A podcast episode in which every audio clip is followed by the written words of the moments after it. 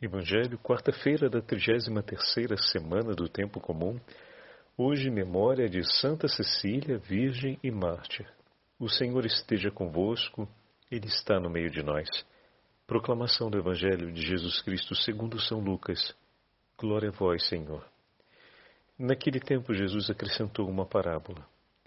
Porque estava perto de Jerusalém e eles pensavam que o reino de Deus ia chegar logo. Então Jesus disse: Um homem nobre partiu para um país distante, a fim de ser coroado rei e depois voltar. Chamou então dez dos seus empregados, entregou cem moedas de prata a cada um e disse: Procurai negociar até que eu volte. Seus concidadãos, porém, o odiavam e enviaram uma embaixada atrás dele, dizendo: nós não queremos que esse homem reine sobre nós.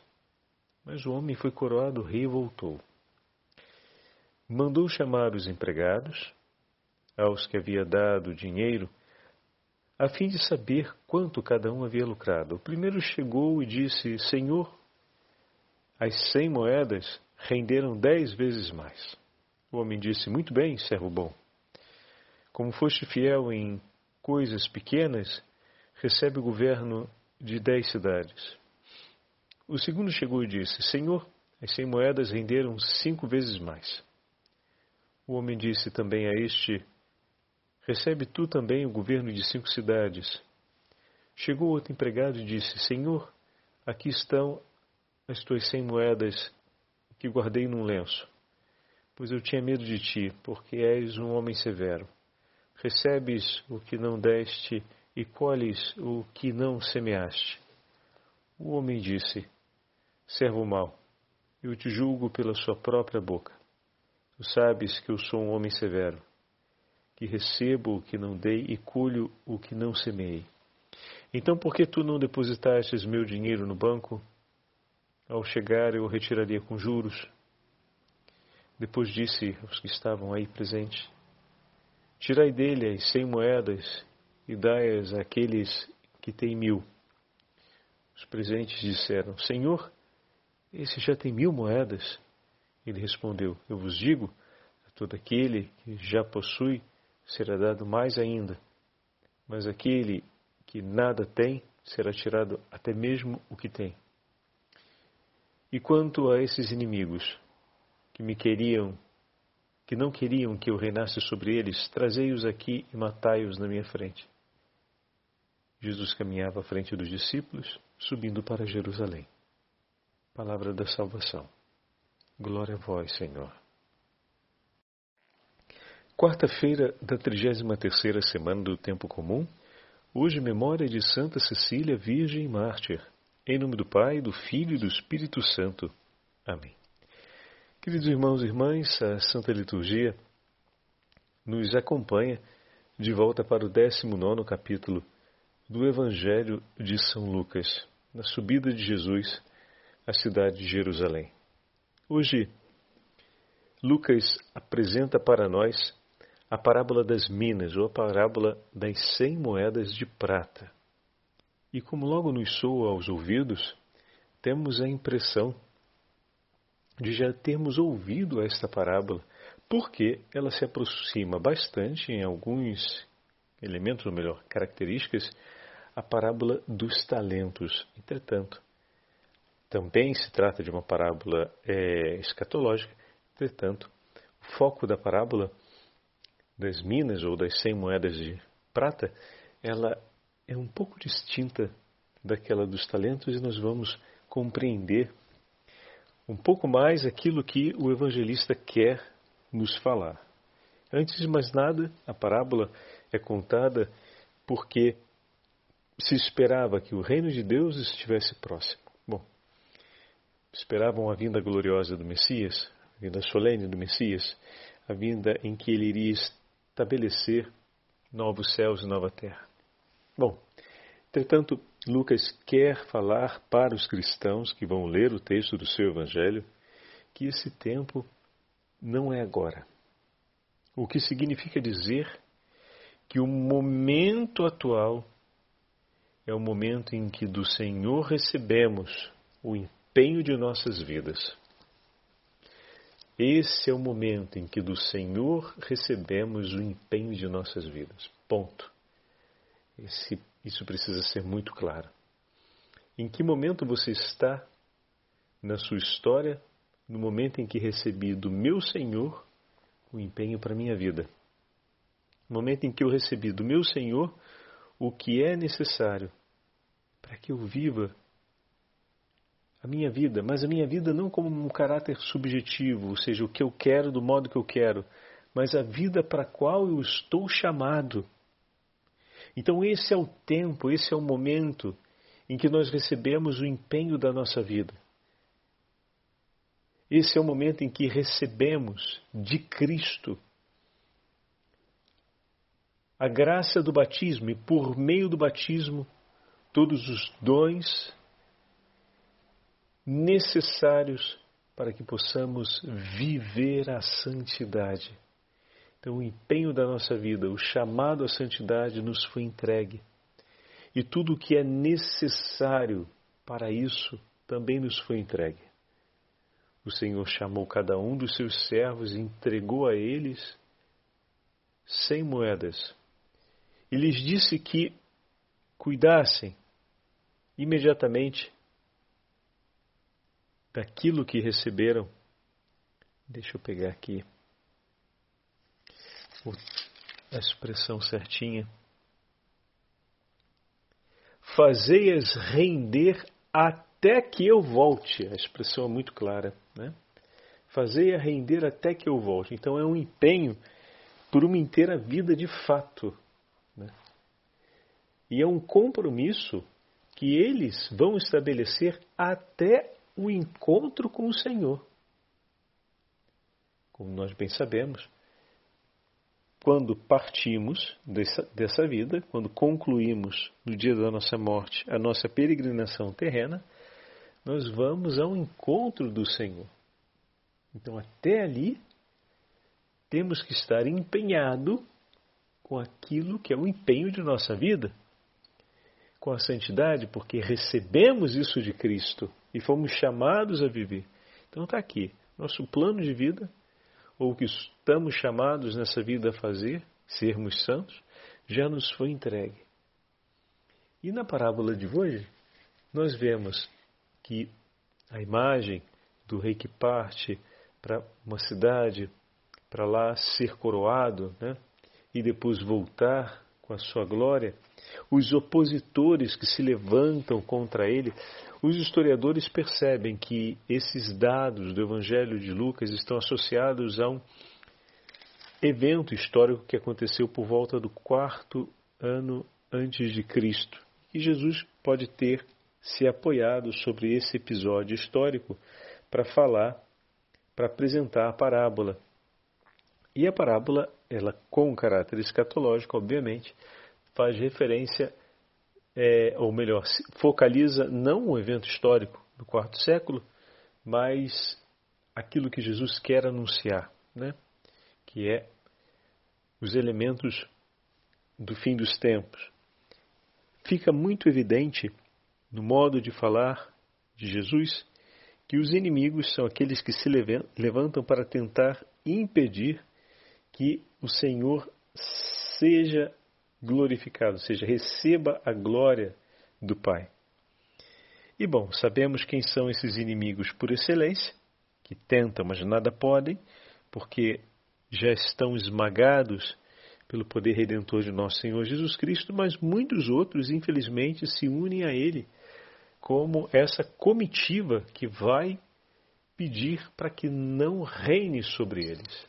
Bom, às vezes nós acreditamos que o mundo está pior e que as coisas estão ficando feias porque existem aqueles que tentam se empenhar para que Cristo não reine sobre eles e sobre aqueles lugares ou instâncias em que eles se encontram. Eles foram lá para dizer: não queremos que ele reine sobre nós, sobre as nossas cidades e tentam impedir que o Senhor reine. Bom, é importante percebermos na parábola que, por mais que eles tenham se empenhado, no final das contas, tudo foi completamente destruído, inclusive eles. Então, tudo que era deles e eles são destruídos. Eles não são o peso de preocupação da parábola, eles se levantam como tal, tentam impedir que o rei seja coroado. Obviamente, meu irmão e minha irmã, se eles tentam impedir que o rei seja coroado, imagina o que eles não vão fazer para tentar impedir os servos do rei, que receberam, que têm diante dos olhos desse rei o apreço, a estima que receberam das mãos desse rei que eles tantos odeiam,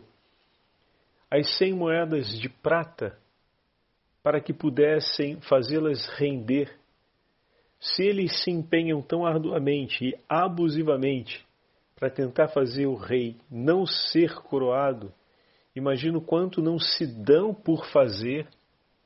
Em ódio e hostilidade àqueles que receberam as cem moedas, em ódio e hostilidade ao amor e ao apreço declarado desse rei por esses seus servos, o quanto eles não vão se dar a fazer para impedir que esses servos façam render as moedas que receberam? Então não se assombre por isso, porque a parábola nos mostra de maneira clara que no final, mesmo com isso, foi possível gerar mais 100 moedas. Foi possível gerar mais 50 moedas, mas também pode ter a experiência do fracasso, daqueles que por medo se intimidam. Mas atenção, o medo não foi da ameaça externa, hum? porque as portas do inferno não vão prevalecer.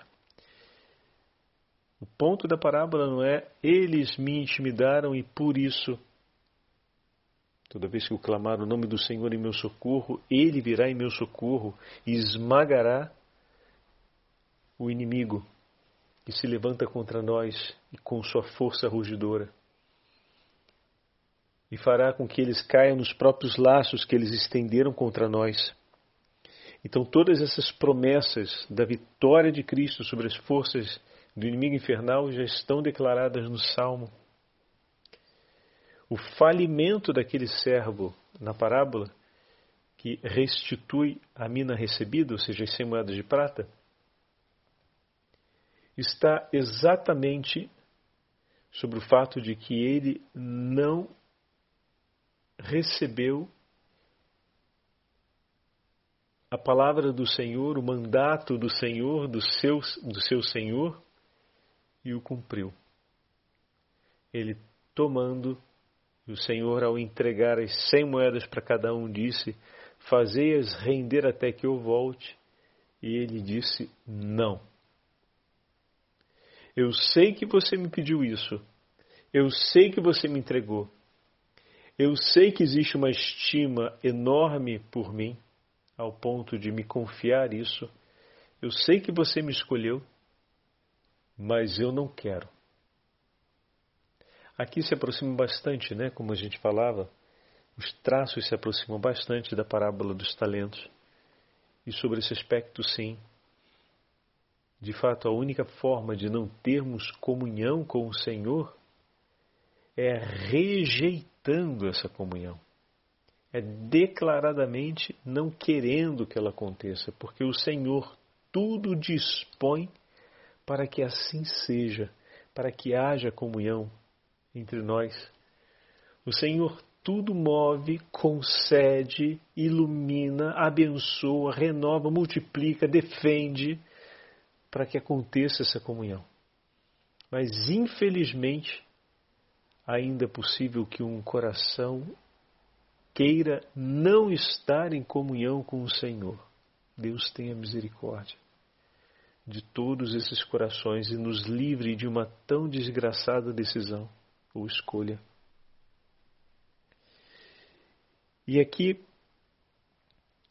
vemos também o quanto esse Senhor dá a participação e a alegria aos seus servos.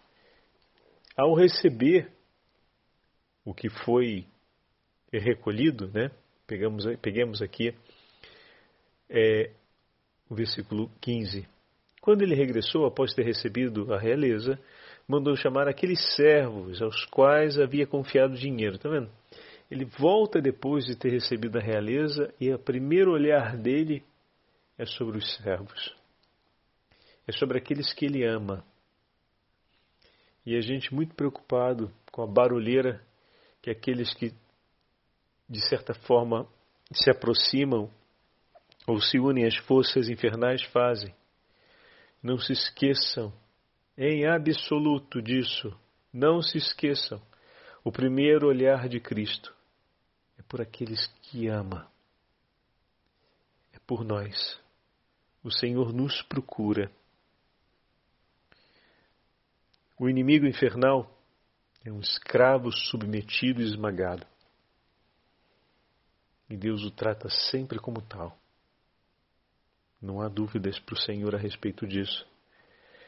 Nós podemos, por outro lado, nos dispersarmos, nos impressionarmos, mas se exercitarmos o que o Senhor nos mostra, que os nossos olhos também estejam fixos sobre aquele que amamos, vamos compreender muito bem o lugar do inimigo infernal e o lugar soberano e altíssimo de nosso Deus. Então é preciso renovarmos a profundidade e a intensidade desse olhar de amor pelo Senhor que nos ama.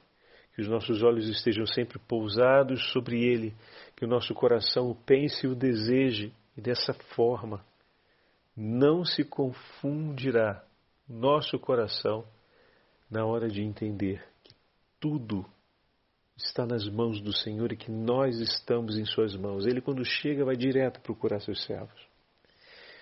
E aqui ele apresenta: Senhor, tua mina rendeu dez minas. E olha, então, aquela mina que o Senhor deu rendeu dez.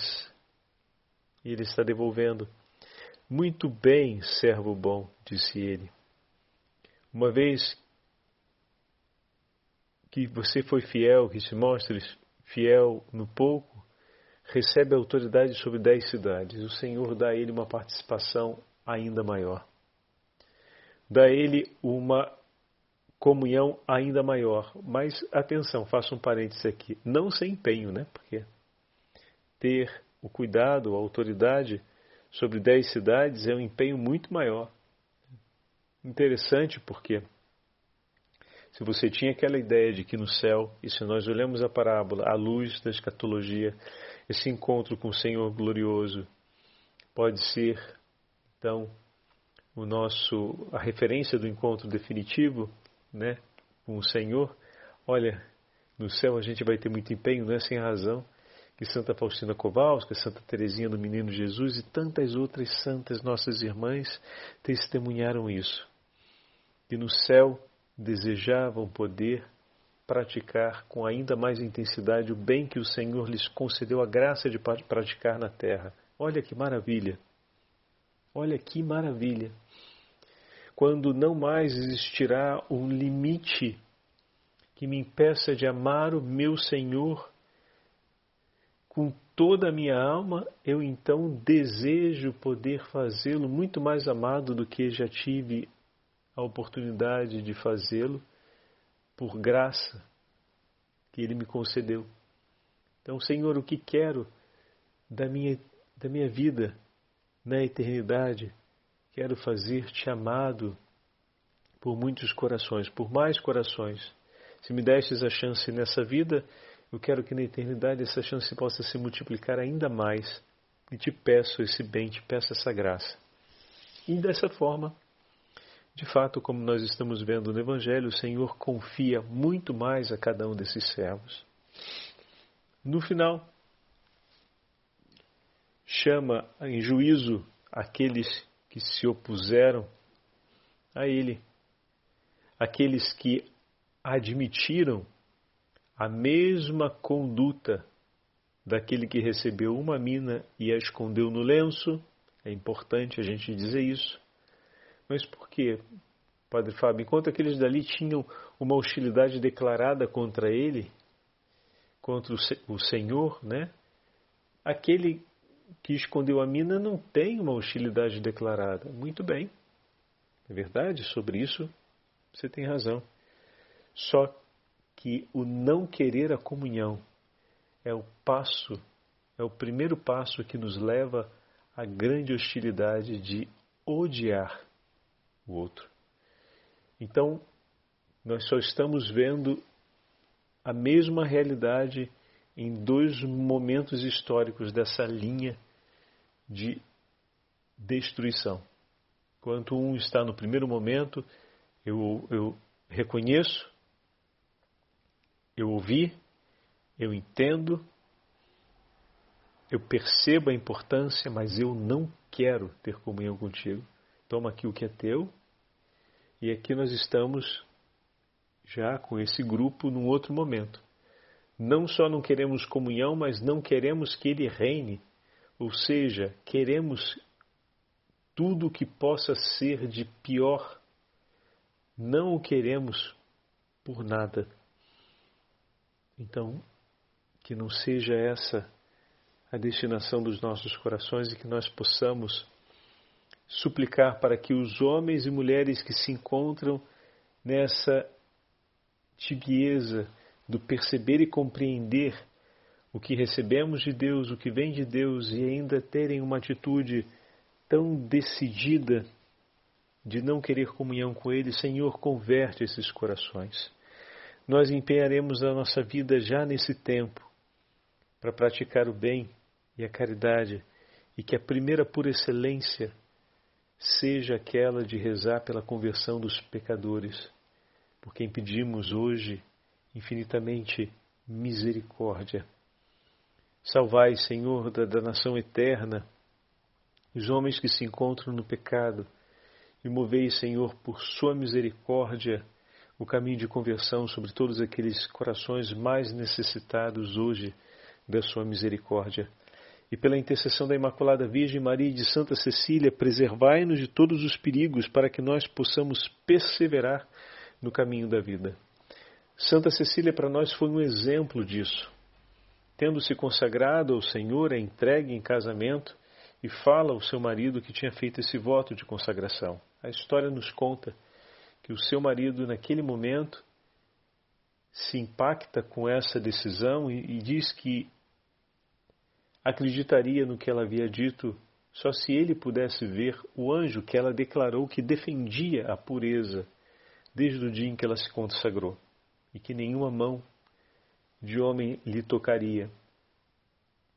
E bom, recomendando de procurar o Papa, ele e o seu irmão vão até o encontro do Papa e encontram o Papa Urbano, que naquele momento se refugiava junto às catacumbas, e desse encontro advém a conversão de Valeriano e Tibúrcio.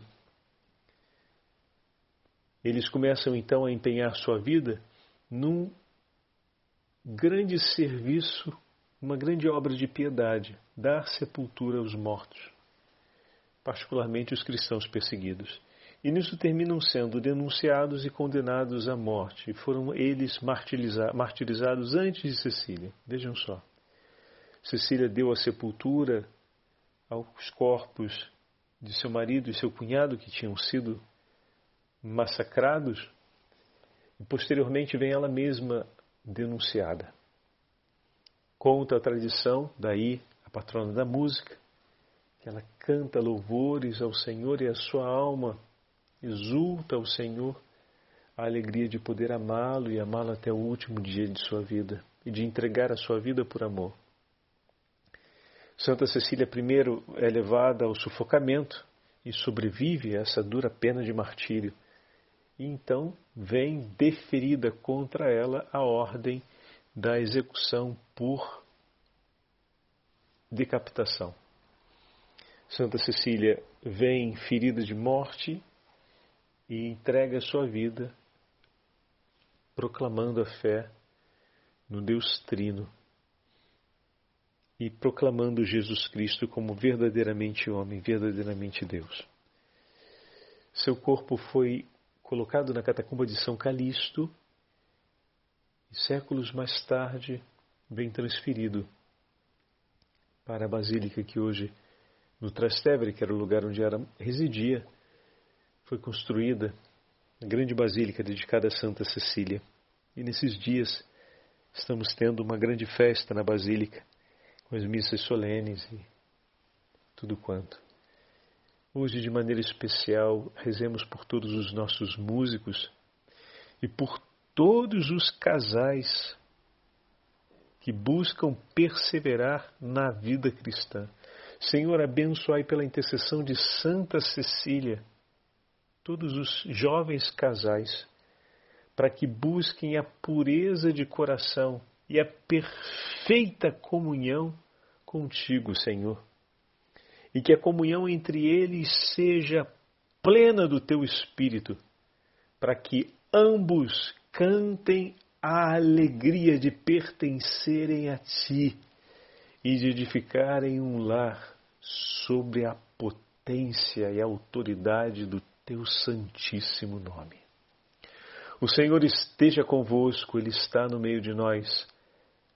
Pela intercessão de Santa Cecília e da Beatíssima Virgem Maria, Rainha dos Mártires, abençoe-vos o Deus Todo-Poderoso, Pai, Filho e Espírito Santo. Amém. Santa Cecília, rogai por nós.